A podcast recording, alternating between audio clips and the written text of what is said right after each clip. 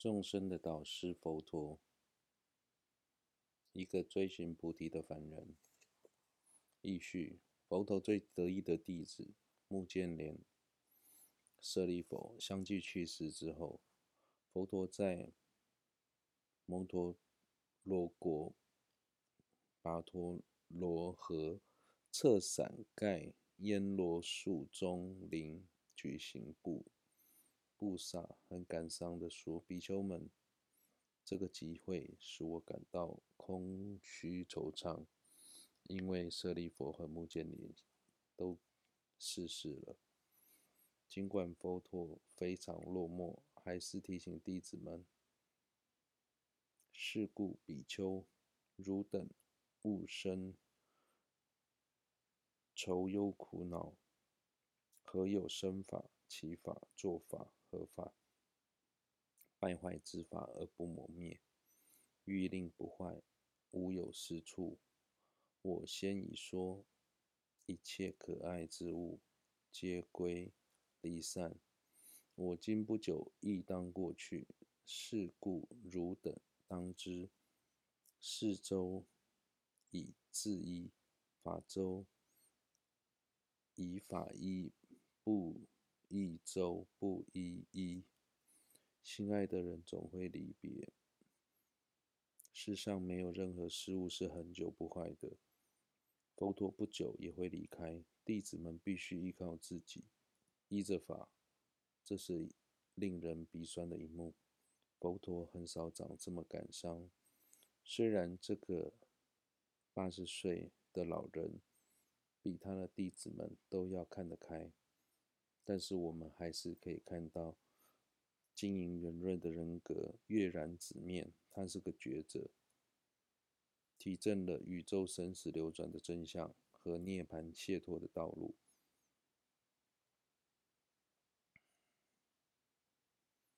颜回过世，孔子说：“一天上雨，天上雨，悲痛之情溢于言表。”佛陀经管也感到黯然神伤，却随即释怀。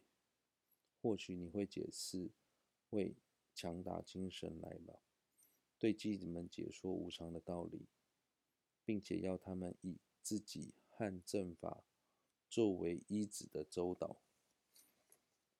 佛教经典里对于佛陀事迹记述不得不完整，我认为是因为后来的佛教不主张个人崇拜的关系。事实上，佛教的历史发展到世界宗宗教的过程中。处处可见神格化和偶像崇拜的痕迹。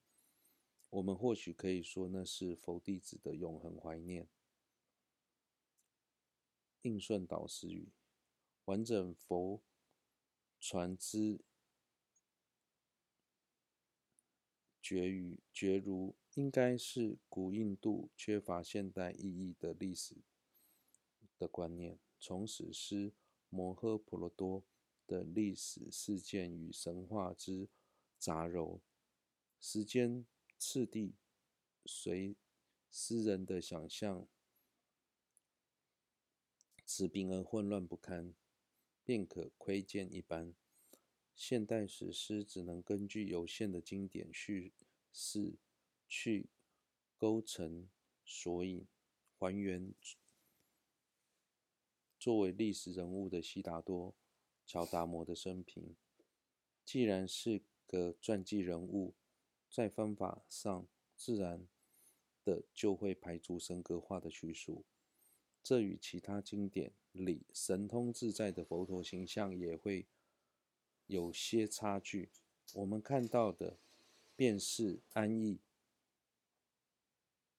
生活安逸却不快乐的人，私自离家求道，经过崎岖道路。终夜证得菩提，而后游行诸国，宣说他所发现的正法，建立僧团，期间也遭到横逆，最后抚顺生命的法则，安详地离开人间。凯伦·阿姆斯壮笔下的悉达多·乔达摩，给我了许多感动。如果人皆有佛性，都可证道的可能，那么他或许比较喜欢知道佛陀原来和我没什么不同。离家前的悉达多潜回宫中，想见妻儿最后一面，而不敢叫醒他们，怕爱情和亲情会把他留下。这里头有多少挣扎和不舍？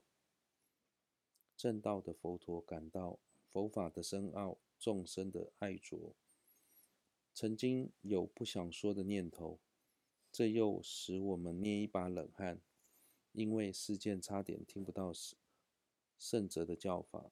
风烛残年的佛陀，撑着破屋般的身体，经历过世世沧桑，仍不放弃众生，四处游说游行说法。我想每个人都要为他说声“老师，我爱你”。